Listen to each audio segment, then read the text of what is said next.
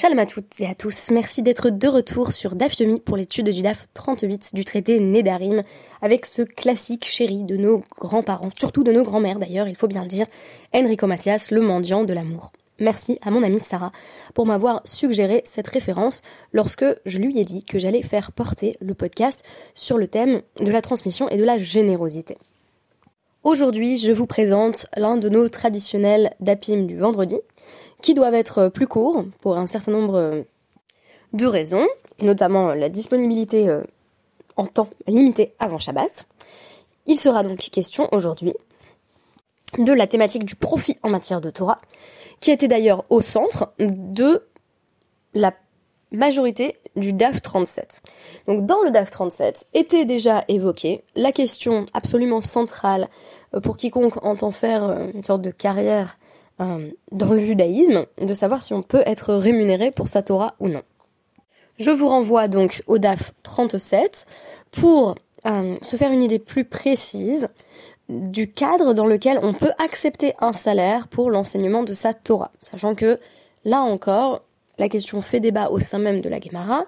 Nous avions évoqué à travers le podcast d'hier l'hypothèse en vertu de laquelle, en réalité, quand un enseignant de Torah est payé euh, pour enseigner la Torah à des enfants, c'est un sachar c'est-à-dire que c'est plutôt du babysitting.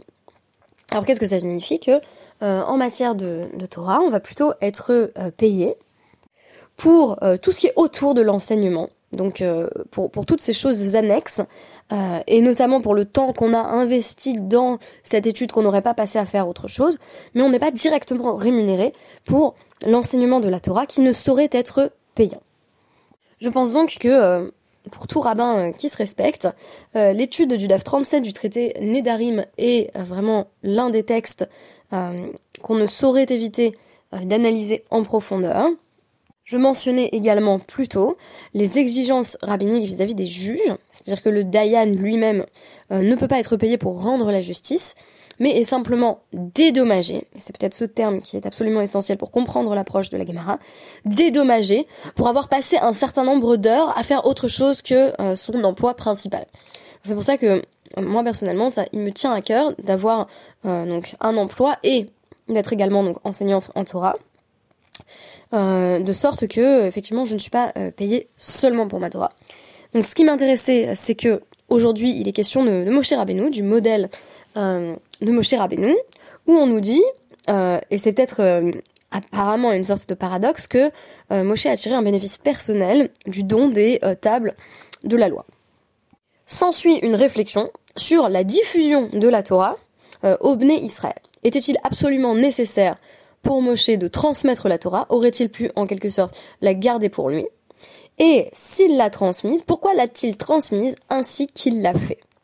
Et là, euh, ça va nous permettre de toucher à une question qui me tient aussi beaucoup à cœur, qui est celle de la vulgarisation. Dans vulgarisation, on entend vulgaire, mais euh, si on veut avoir une approche comment dire plus positive de cette notion, on parle généralement de, démocratisation. Par exemple, quand on me demande euh, ce que je fais à travers mon travail pour Colel, je dis beaucoup bah, je démocratise l'accès au texte de la tradition juive. Donc derrière la notion de démocratisation, on aurait l'idée de rendre accessible, mais c'est perçu comme positif. Tandis que quand on dit vulgarisation, ça peut avoir une connotation plus péjorative, bien que quand on parle d'ouvrages de vulgarisation, notamment scientifique, il n'y a pas forcément euh, cette, euh, cette connotation. Toute la question étant de savoir à quel prix vulgariser. Euh, donc qu'est-ce qu'on transmet exactement lorsqu'on vulgarise? Qu'est-ce qui reste? Finalement de la complexité de l'enseignement de départ Donc c'est ça qui m'a intéressé et c'est ça qui a été traité justement dans le passage de notre DAF que j'ai décidé d'étudier. Donc tout d'abord, on a un petit passage de, Midrash, donc de Rabbi Rama qui nous rapporte le nom de Rabbi Hanina.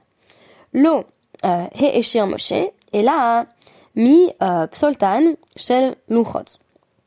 Donc Moshe n'est devenu riche que grâce aux débris de roche euh, des euh, tables de la loi. Donc lorsque les tables de la loi sont ciselées, il y a des, pierres qui tombent et ces pierres deviennent une source de, richesse pour Moshe. Donc cela nous permet d'entendre que les tables de la loi étaient taillées euh, pas dans un matériau euh, grossier, euh, mais plutôt dans des sortes de pierres précieuses. Donc on nous dit, bah Moshe a pu garder ce qui restait, ce qui tombait sur les côtés.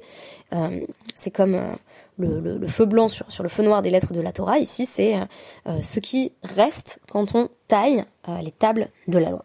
Sheneema, Lecha, Shne Avanim, Ka Rishonim, comme il est dit dans Shemot 34.1.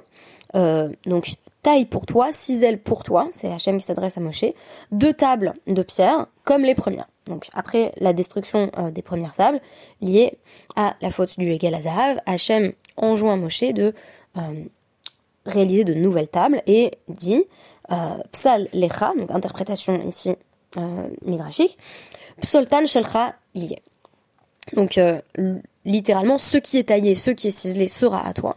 Donc ce qui reste, les, c'est comme si c'était du bois, ce serait les copeaux. Voilà, c'est les, c'est, les, fragments euh, de, de roches ou de pierres précieuses, selon l'interprétation que l'on a euh, de la forme des. Ça, ça sera tien. Et donc, de là, on a peut-être un modèle, mais cette fois-ci pas sur le mode alarique comme c'était le cas dans le DAF 37, mais sur un mode midrashique, de ce que doit être l'enseignement de la Torah. C'est-à-dire qu'on peut en bénéficier, sinon il n'y aurait pas de rabbin, il n'y aurait pas de, de dayanim qui sont a priori quand même payés euh, pour ce qu'elles font.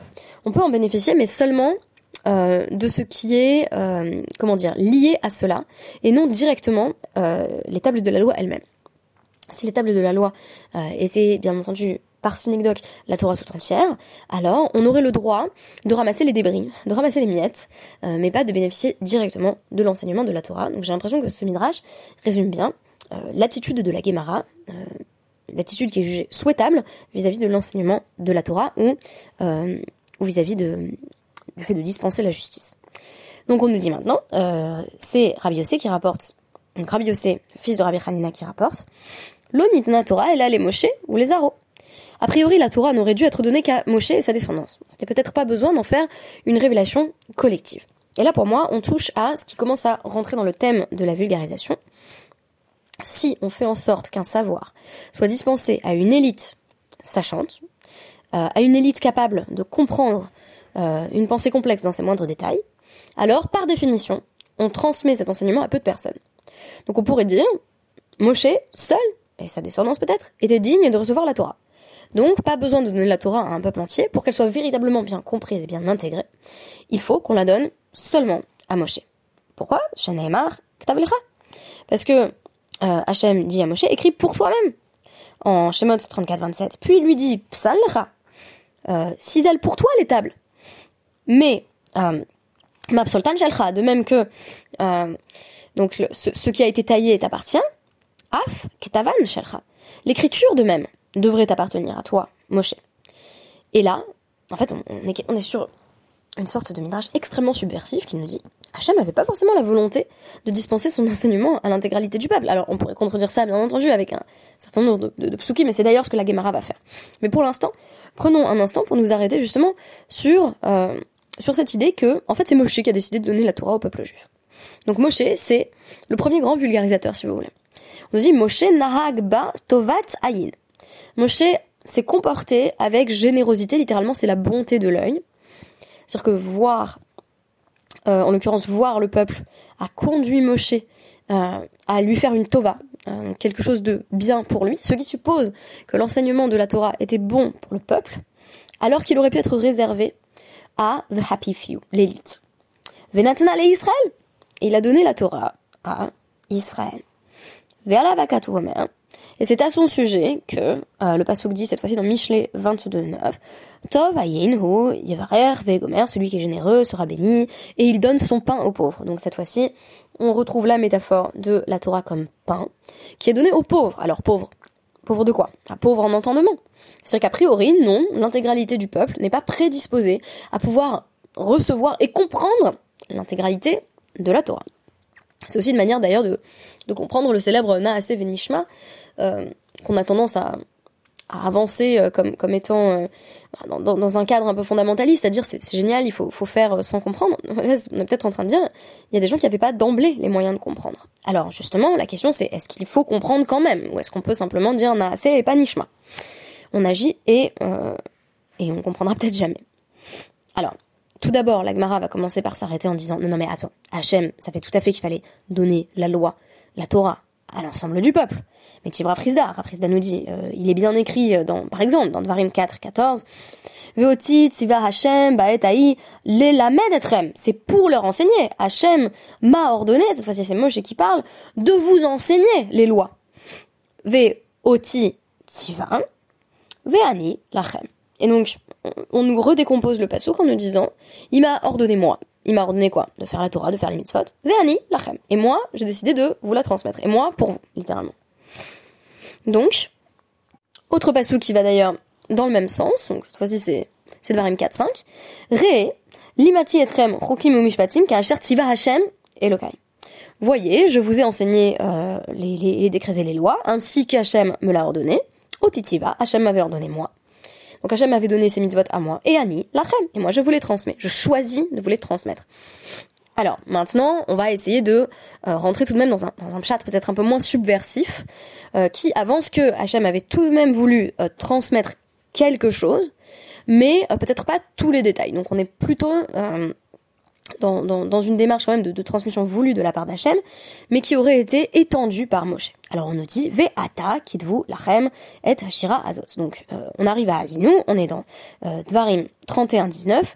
Écrivez pour vous euh, donc cette chanson, ce poème en fait, pour qu'il soit chanté au Béné Israël. Donc on nous dit à Hashira l'Echouda. Donc Hachem avait seulement l'intention qu'on enseigne au Béné Israël la Shira. Donc euh, la Shira de, de. Ce poème aurait peut-être suffi. Alors vous me direz, ils n'auraient pas appris les 613 mitzvot dans la Shira de Hazinu. Alors on nous dit, euh, donc a priori c'est les man tiyeli hashira hazot, les ed bivene Israël. Euh, ce poème doit servir de témoignage pour moi parmi les béné Israël. Il s'agit bien entendu du même pasouk.